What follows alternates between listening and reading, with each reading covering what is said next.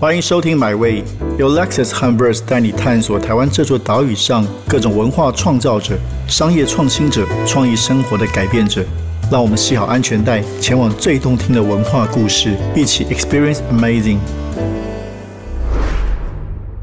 欢迎收听我们今天这一集的买位。那在这个月呢，因为月底有台湾年度的影坛的盛事金马奖，所以我们这个月呢是以金马和电影为主题啊。很高兴邀请到客座主持人，也是台湾非常重量级的影评人，现任国家影视厅中心董事长蓝祖伟蓝老师来担任客座主持人。那今天呢，这个来宾非常特别，因为就在明天呢，有一部电影要上映。这个电影是哈永家，哈永家今年获得六项金马奖，而且都是非常重要的奖项，包括最佳影片、最佳导演、最佳原著剧本、最佳女配角。那我们很开心，韩永佳导演陈杰来到我们现场。那先欢迎两位，两位好，嗨，大家好，杰瑶好，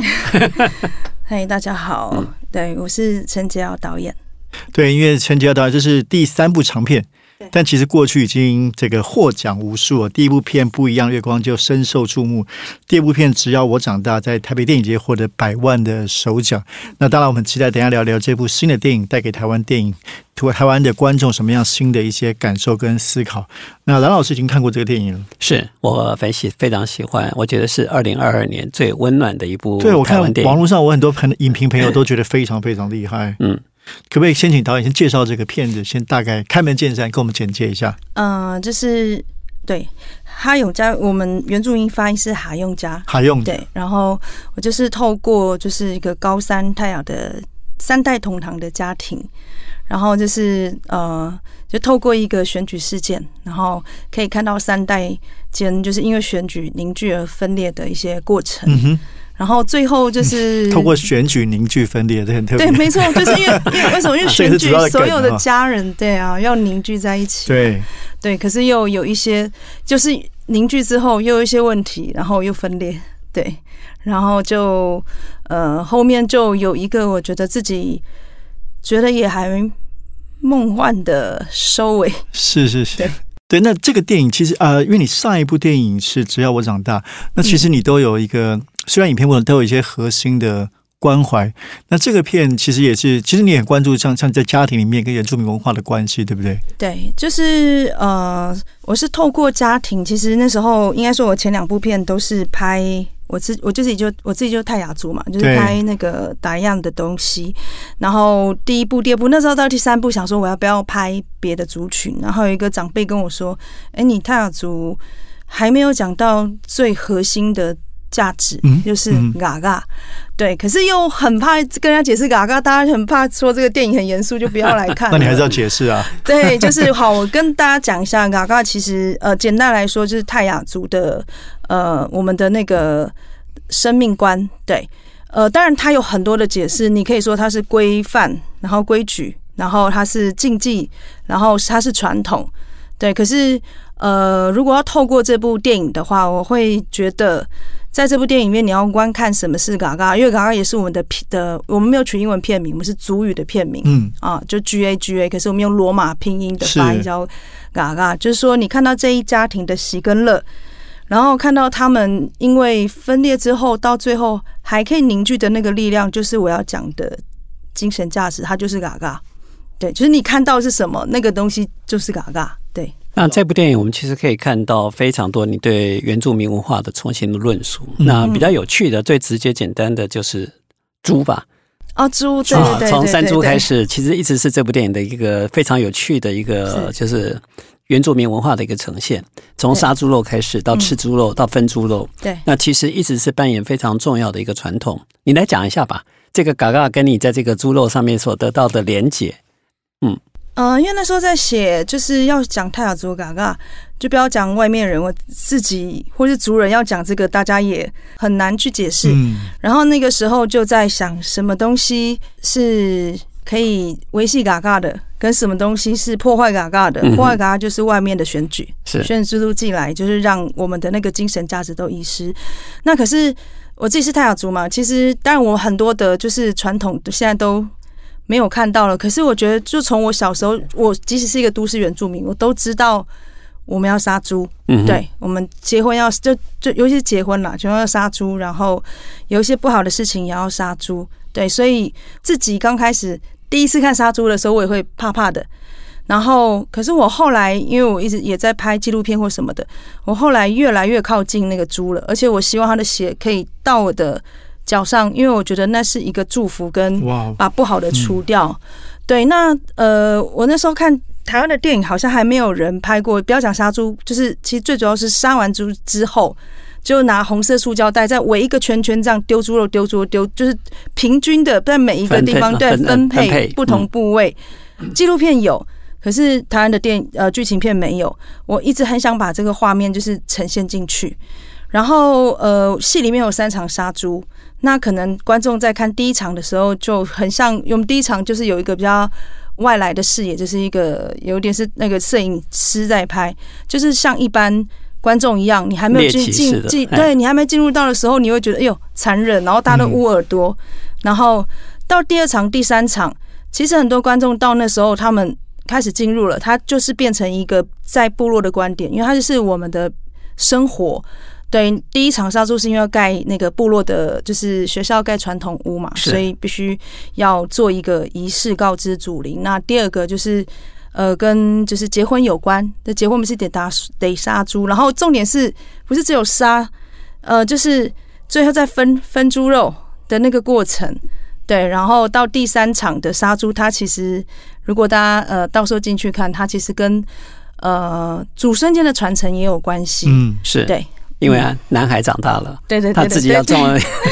对。这里面其实有非常多的，就是来自于你们泰雅族的一些习俗，但是呢，透过习俗又你我用非常有趣的，一开始就上山去猎山猪吧，哈，对。一开始这样一个感觉，其实是一个祖先的一个传承。对。然后呢，接下来你所有的杀猪仪式，我觉得你非常高明，也非常精巧的是让大家看这样杀猪这件事情，但是所有血腥场景你是刻意避开的。嗯。啊，你只有透过最后分分食的那种感觉，或者透过声音来做这样的一个呈现。对。但是呢，其实又特别设计的一个纽西兰的好一个外来的一个角色，对。让他重新来面对一个非常陌生的嗯。异国文化。对。这个异国文化，对不起，对台湾人来讲，嗯百分之九十五以上的台湾人其实对。对这部分也是非常陌生的，不知道跟你们之间有这么精准的连结。嗯。所以呢，其实这个纽西兰的代表，其实就代表了其他绝大部分看这个电影的人。的。视的视角，因此，我觉得其实这个设计是非常有趣嗯。的，因为它的设计就是让所有的陌生经过这个有关嗯。联，但是又很陌生的一个角色出现的时候，它确实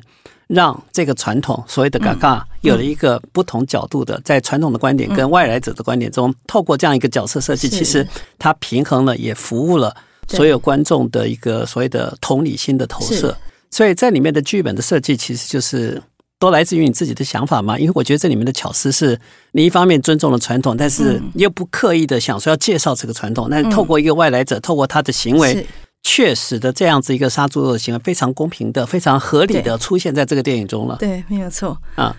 嗯，这剧本应该是，嗯、我三部电影都是自己写剧本嘛，嗯是我最难的一次，因为我之前写的东西都比较在我自己理解的范围，因为我不是在部落长大的。然后那可能第一部电影可能有点像自己的寻根，然后嗯呃刚进到部落看到的呃事情，然后第二部电影就透过小朋友，就是也都还可以在我掌控范围，然后到第三部的时候，我想说讲嘎嘎，可是我觉得我想让它再更像一个呃，当时想说更像一个小说，所以我想说那要选全家人，对，然后就是。这个过程光形塑每一个人的角色，全家人哦好多，我的主演八九个，对，啊，对，就三代嘛，就是呃阿公阿妈，然后到那个就是两个兄弟到呃孙子，对，对。然后就嗯，我那时候大概写到第三四个月的时候，有一点呃，就有一点 撞墙了，我想说我可能不会写了，对，反正后来那时候刚好呃，刚讲到纽西兰，刚好那一阵子写到那个状态的时候，我到纽西兰去去填调做了另外一个剧本。然后因为跟原住民有关，然后再回来，就是好像重开机之后，我就稳稳的把它大概七个月把它写完了第一个版本。对，因为刚讲其实你要透过故事，对你在诠释嘎嘎的时候，又不是教学片，对我不能说什么叫嘎嘎，对对，就是这样子很，或者说哦，大家要就是这很无聊啊，对啊，所以要不断的内化内化。我觉得剧本呃难就是难在那个内化的过程，就是细节，你要怎么样呃达到你想讲的，可是是透过故事。因为我觉得你的厉害就在于透过这个角色出现的时候，让杀猪肉的所有的惊讶、不适应，或者是觉得完全不晓得该怎么样吃这个东西的时候，有的合理的，就是大家都可以完全的投射在他。但是电影的一开始，你又回到其实泰雅族人一开始的非常原始的质朴的所谓耕地的一个分配。我习惯耕种的土地，对，怎么今天因为有汉人的政府的介入，或者是所谓的其他的政治势力的角逐之后，让传统的耕作的领域。刹那之间消失了，对。啊，这个消失其实跟我习惯的，就是你讲的嘎嘎的过去所接受的那个传统下来，到今天突然这一切因为某些制度，因为有些汉人的一些设施，突然因为新的制度就推翻了。你一直对于外来势力的介入，其实这个电影中有非常嗯清楚的一个批判，这个批判却又非常温和的，好像反射在自己的生活之中。是，譬如说你盖好的那个学校。最后，这个学校出现一个非常戏剧化的一个转折。好，那这里面其实都是很多人很努力的，希望把他们的文明带到部落来。对，但是这个文明带到部落里面，却带给部落其实是一个非常大的一些考验啊，或者是挑战啊。对，那这里面的设计跟安排，特别从土地的分配开始，其实带动所有剧情，就包括这家人跟乡长之间的关系。对。其实是导致后来不平衡的所有抗争的选举的一个要诱因出来，但这里面你我觉得就是你内化到结果是好像回应到原住民的基本的生活，让这一切的情节是。有了一个非常合理的论述。你的想法？应该是说，有人说我讨论到了很多议题，什么土地的什么什么，其实应该说应该从这个家庭出发，因为这个家庭因为选举的事件。因为选举，所以才衍生到有土地的问题。那时候，呃，想要讲土地的东西，那时候我不想要，那时候我不想要，就是是好像什么外人进来 BOT 或什么。我希望这土地是族人自己拿，就是自己拿走的。对，所以他为什么拿走？因为他因为原住民土地很多。当你因为现在的我们以前是没有钱币嘛，嗯，因为现在的生活是都要钱呐，对啊。选举要更多钱，对，所以大家都会想说：“哎，你家有几多少地哦？”对，像我每次大家都问我说：“我说我没有，我我自己没有地，对，也没地可卖，对，就是大家都会讲说，要不然就卖地卖地，对，就是是你自己去卖的。然后，可是为什么你自己会去卖？那就是你被现代的东西影响，对，就是我不直接说，就是没有直接想要。”呃，就好像你要讲一个，马上你要讲外外面人是坏人或是什么，或者是用透过哦是族人自己去卖掉这个地，可是卖掉地这个背后又是什么？对，选举嘛，那这个是不是也是从外面来的？我觉得你的厉害在于看起来像日常，但这个日常其实是一种文化累积之后的一个变迁的结果。那这个日常，我们一般人哎不觉得，因为过去我们所看见的原住民电影，大概都很多是类似卖地的，是因为汉人觊觎的，希望你们来开发。那有不同的一个外力的外在经济力，但是你比较特别的是回到传统耕地底下的分配。对我从小就在这边耕作，怎么今天一开始丈量界界地界之后就出现不同的变化，而且。还有一个人可以改变你的那个江界的命运，就是村，就是乡长。乡长，对他可以做这些事情。他这个所代表的政治势力，其实是非常优微的。嗯，啊，但是又可以重回到历史的源头，让大家知道，其实原住民的土地的消失，来自于这个所谓的政治势力，不同时代的政治势力的影响。你们原本在土在平地的，不是在高山的，什么时候把你赶到高山去的？这就是政治势力。但政治势力的逼迫你们卖地，又是另外一个物质条件、经济条件之后改变之后的必然一个消费结果。所以呢，作为一个观察者而言的话，我觉得你的剧本的书写是越来越成熟了。那我特别，因为我过去看见你的不一样的月光是追寻，就是这首《月光小夜曲》底下所沙韵之中所造成的一些神话般的影响。我的老部落，所以等于是有点是我去追寻我老部落，然后一对祖孙回到自己的老部落去。是。但是我更佩服你的三十二公里六十年的这部短片，你又透过八二三炮战的一些连接，把原住民的历史透过新闻影片，透过老人家，即使在病床上都不停的要走路回去的那个感觉，好，那是一个，我都觉得你一再一再的内化，其实是提出原住民的问题，但是呢，不会这么刻意的摆明的，就是拿政治，就是现在的议题当做消费的一个呈现的方式，你转了一个弯。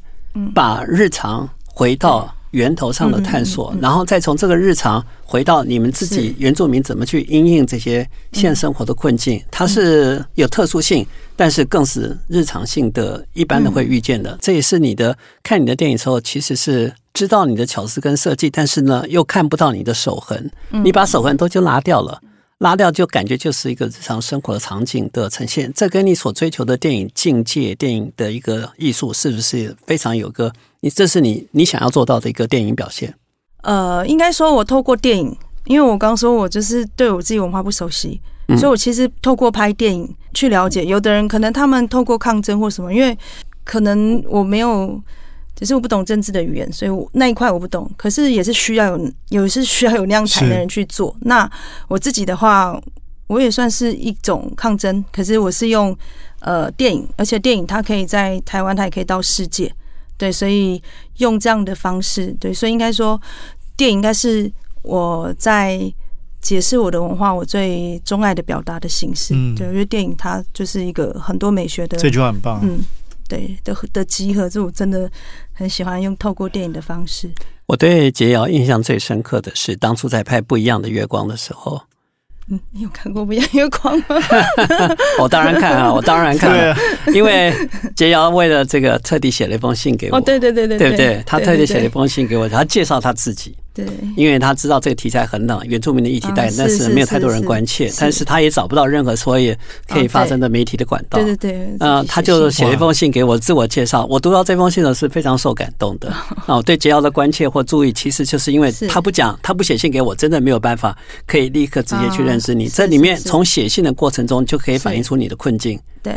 作为一个原住民导演，你要拍摄这样一个题材。在台湾这个环境中，在那个时代中，确实是没有太多的嗯。可以了解的。虽然也不过是七八年前的事情，嗯，十年，十年前，二零一零年，对对对。哦，我收到那封信的时候，我其实是我立刻感受到这个写信给我的人，他背后所承担的委屈，或者是他过去所无法突破的困境。那感谢你写信给我，让我认识你。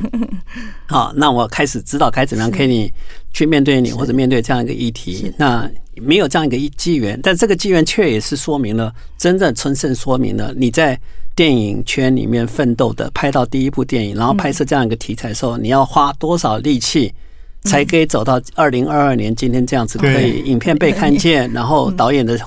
呃手法被看见，这里面呢，你可以跟大家分享一下这一段心路历程底下的感受吗？感受哎，因为那时候拍不一样的月光，呃。因为我跟别的过程比较不一样，就是哦，我呃，对我本来就是我是电影系毕业没有错，可是那时候我们要毕业的时候，台湾电影真的是 最低谷的时候，最低谷真的很惨。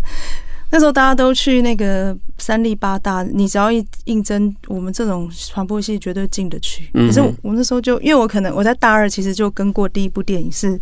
外国的导演啊，他那个还非常有名，拍过《追忆似水年华》，他叫呃，翻中文叫罗尔·路易兹。嗯嗯，对，然后跟他的片，然后那时候不晓得那时候跟片什么都不知道，可是那时候你在片场的感觉，我觉得就有一种很，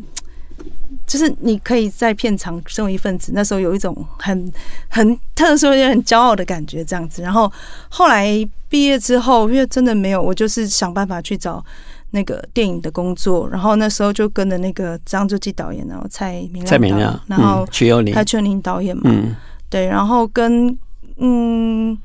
跟了之后，其实就应该是说，就是呃，也不是跟他们学什么，就是因为他们都是还蛮专注的创作人，对，就是态度吧，觉得知道说，哎，他们这样的过程，然后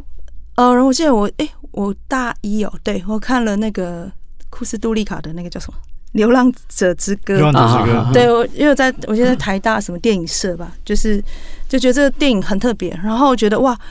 他吉普赛人，可是我会觉得哇，这个跟原住民有点像，可是他就是拍的，他蛮悲哀，可是他也蛮好笑，也很幽默。对，然后我就想说啊，那如果以后我有机会可以拍原住民的电影，因为那时候其实原没有原住民的朋友，我也不晓得要写什么原住民的故事。对。然后我就是想说，觉得应该拍这一种的。然后后来我就到了，呃，总之就是跟电影就是有一搭没一搭的嘛。然后到我记得到快三十岁的时候，我听到一个原住民电视台，我那时候想说，哎，好像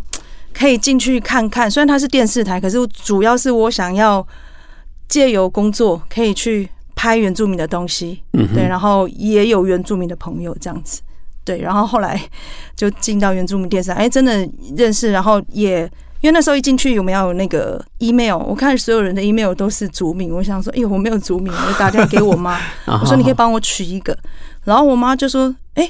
你生下来就有了、我就说哈，她就说你是取你奶奶的名字，啊，我爸爸的妈妈是。你叫拉哈，我说，他说你再跟你爸确认一下，对，可能他们之就是可能一生出来有命名，可他们没有没有用，是。对，然后后来我就知道我叫拉哈，然后我爸爸叫梅波，所以我们是父子联名，就拉哈是。美波，所以就开始就拍呃呃，也不是拍电影，就是拍就是不管你是拍节目啊，拍反正我就接触了很多部落的很多朋友，然后看到他们，然后知道很多人的故事，然后那时候就想说，好像是不是也可以写一个，就可以我终于有一些材料了，然后可以写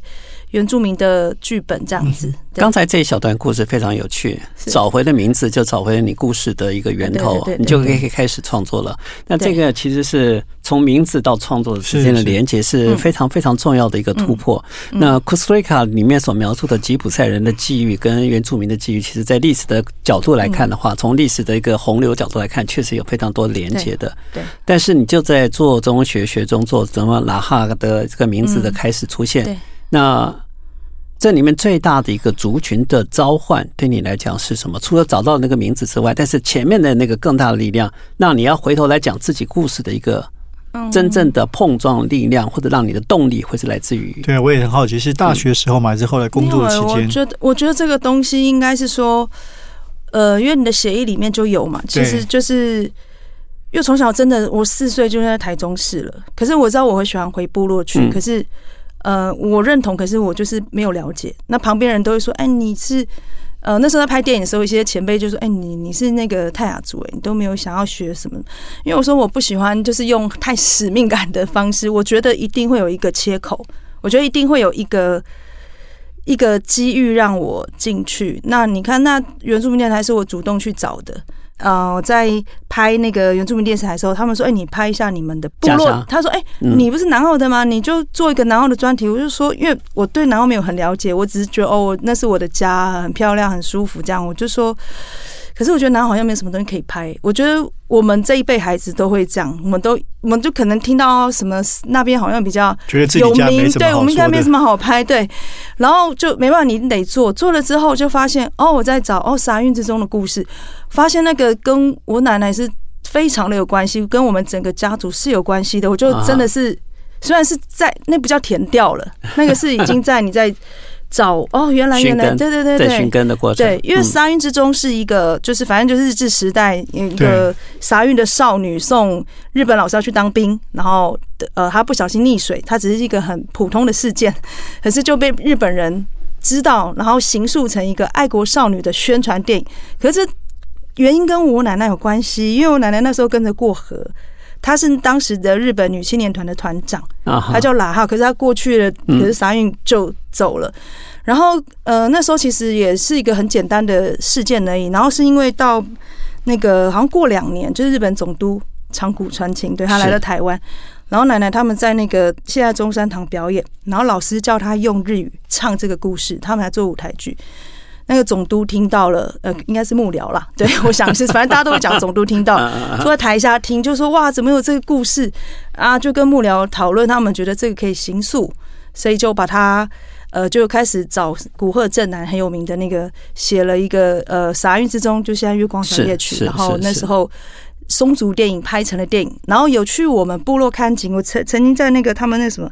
看景日记副导形容说，他到了我们的部落，看到一名高高的白白的女子，因为我奶奶在部落是很有，就是她是一个很有能力的女生。是然后她写呃，她讲她的日本名字吧，松川美代子对。然后对，然后后来这个电影拍成之后，傻运是李香兰演的嘛，可是他们故事不能太无聊，他要搞师生恋，然后还有一个女同学要跟傻运抢老师，那女同学的名字就是我奶奶的名字，对，啊可是这不是真的事情啦，啊就是 对，然后就觉得其实我没有看过奶奶，对，因为她太早就她在我现在这个年龄她就走了，对，所以就就开始觉得，我还记得那时候哦，我好像拍完一个。呃，跟去外面拍片，那时候我已经离开圆明台了。我回到呃那时候我们都习惯回到，可能做完一件事情回到家，然后就爸爸就说你要不要我们去扫扫墓这样，然后我就看一下我奶奶，然后我就说我就说哎、我就说我都没有看过她哎、我说那她会认识我嘛？然后我爸就很赞说当然啦、她当然会知道你是谁啊。然后当下我不知道就觉得有一种心电感应的感觉，然后我就觉得啊。我哦，我记得那个时候我就呃，那个时候隔几天我就写了《不一样月光》的故事，大概是很快吧，一个月你就把，因为那时候想要投那个剧本奖了，对，然后他也也也也有得了优良剧本奖，所以就这样开始。但我觉得这是一个很重要的观点，是一个从原住民的观点重新来推翻，或者是面对这个传说中被神话的一个题材。对。对对但回到现实来看的话，在《海用家》这部电影的时候，你又把政就是选举的这个议题对。做一个非常重要的核心事件。这个事件确实也是造成这个家族分裂或者是团结的一个很重要的原因。对。那这同样也是刚才特别你强调的对外来势力的一个介入跟批判的一个态度。嗯，你的想法是？其实那时候在写，那时候想说，哦，什么是呃破坏部落和谐的最大元凶，就是就是选举。我记得我在写剧本是四年前，这个时候，因为那时候正要选乡镇市长。其实我的家人有，呃，不是，就是算家族人有在选举。对，其实呃，我们真的也有回去，虽然不是我的爸爸，是就是叔叔啦，然后我们也有，对啊，就是你有看到那些过程对，其实里面就是对啊，里面有些过程，但有取材 一些对对一些当时我看到的那个对，然后选我那时候想说选举哦，那时候越跟朋友聊，我就说对我知道选举是，可是想说选举那好政治，我说会不会？他说好，我要选一个有跟选举的电影，会不会？我很怕它很硬，对。然后后来去跟很多部落的，不管有选举或是呃，就是部落主人聊，就聊到选举有很多很有趣的现象，我觉得那是很嘲讽的。嗯我觉得那个东西已经是人心了，那个嗯不是政治了，那个是。你从部落文化去看那个生活，就是连那个时候酒鬼都非常的有尊严，因为他就是一票。对我觉得好好笑，那时候听了很多，觉得哎、其实。用这个切点啦，就是比较，就是还是可以用选举，就是我不是在讲什么政治谁跟谁的角力，我不在讲这个东西。但这样里面，其实，在角色设计上，我很佩佩服你的另外一个原因是对乡长这个角色哈他其实是非常高明，他去拉票去祝贺，是。他里面的政政治手腕，或者是两个车子要对撞，但然后要彼此谁让谁不让谁的那个态度，我基本上看这样一个是质朴的素人跟一个成熟的政客，对。其实在面对的事情上，你很公道的，一个是成熟的老练的，一个是完全不懂世俗的，对这会跌跌撞撞去撞的，但是这里面的成功或失败又未必有一定的道理，嗯。那这里面当然有，我觉得你说所有的细节底下是。都让人家可以对号入座，但是在对号入座过程里面，又不觉得你是故意在指责某一些事件，因为你会感同身受，因为觉得政治的分裂，其实在今天，在一般的家庭里面，其实都有，因为你支持的人不跟他观点不一样的时候，其实家族的分裂是经常上演的戏嘛。对，但。但是最重要的是，当这些回到电影的一个美学，你的电影的美学是一个给你一些热情的东西，嗯，不管是怀孕、生子结婚、死亡，或者是选举，你总是给人家一个很热的东西，但是你会让人家再冷静下来。嗯，每一次的冷静都是一个转折，每一次的冷静都是一个生命再出发的开始。嗯。所以当最后到你看最后那个取暖房的时候，烤火箱吧，那次烤烤火火房烤火房那那个场景，我是觉得。我还希望你的烤火房再长一点点，哦，因为那个感觉是非常整体的象征，是是，刚好符合你的创作美学。对，这个创作美学是有些事件，但是你总是，嗯，尤其是天降瑞雪，你能终于能够拍到南山部落那个雪景，嗯。而且是雪量这么丰厚的那个那个感觉的时候，嗯，让其实你所期待的原住民的生活的实况跟困境，透过这场雪，其实是一个非常精准的实现，使得电影的美学可以跟你的这个议题是，特别是在热跟冷之间的对。峙，跟你希望大家期待的那种安静，嗯。重新去反思跟嗯。咀嚼的个这个美学上的选择，是这个电影其实是非常动人的元素。对，因为我写剧本的时候，我就想要透过这个雪来，就是大家呃家人整个凝结到一个地步的时候，然后就开始下雪，然后我想透过雪，然后大家开始雪来了。凝结过后，然后雪融之后，大家疗呃开始疗愈。那时候是这样想，可是我不知道它会不会下雪，因为我知道，嗯、我在拍地方是宜兰南山部落，然后他在呃，我写剧本是一八年嘛，我一八年的二月，它有下一个蛮大的雪，可是我没有，我本人没看到过。对，然后我那时候想说，我既然写冬天，它也会在这个土地发生的，可是我先写，我是用赌的，我就我就写了，对我没有，我不知道我那个时候会不会下雪。我那时候拍的时候是三年没下雪了，可是他在我们拍的时候下了两次。对，这是一个非常感人的，就是嘎嘎保佑的，我想应该是吧。啊，对啊因为看到的时候就觉得天哪，老天都在帮你完成这样一个作品。对对对，最后我想问你了，嗯，你怎么样带领你的素人演员这么自在的演出他们自己的角色？这个其实是我很是好奇的。做一个导演，你怎么样带着他们进入到这个角色里面？而且你每次是不一样的班底，哎，对，不一样，不一样，对，嗯，呃，找演员一段过程嘛。那其实我觉得拍戏就是很累，压力很大。可是我其实最喜欢就是，呃，拍戏前，我就说，就还没有开拍前，我其实会花很多时间在演员上面。对，因为他们都没有演过戏。然后，其实我最喜欢就是呃，开始在找演员，或是可能是他们的时候，也是做一些好玩的演员的训练，或是那也 不要讲训练啦，就是我觉得很像游戏吧。我蛮喜欢排戏的，可是不是排剧本的，就是我自己会想很多点子。我记得那时候我在就是在一每个礼六日吧，就是会。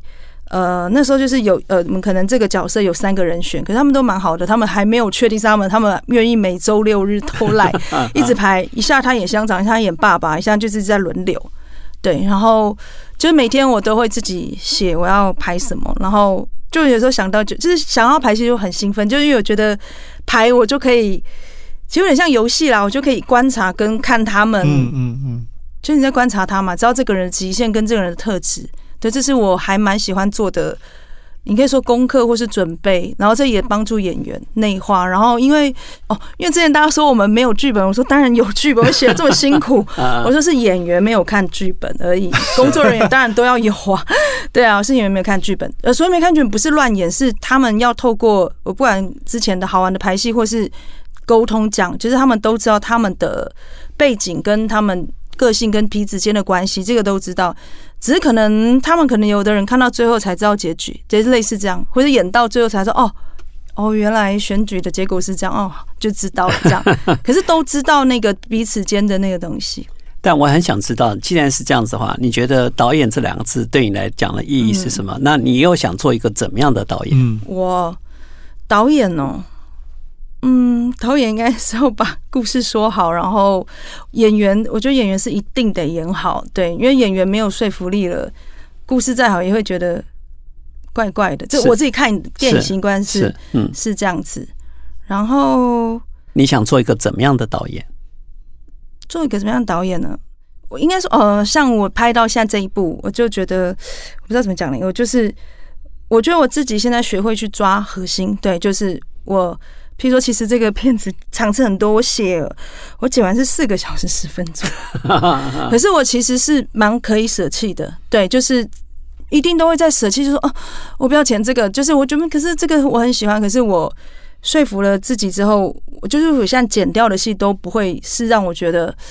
很没有办法接受接受的嗯。然后我记得就是剪的差不多，有一场戏就是监制他们说这个跟剧情没关，然后我说好，我先拿掉没关系。然后我呃就是我没有想拿，然后可是我你睡觉一直在想，我就知道没有这个是不能拿的，嗯对我就拿回来。所以应该是我会去抓核心，然后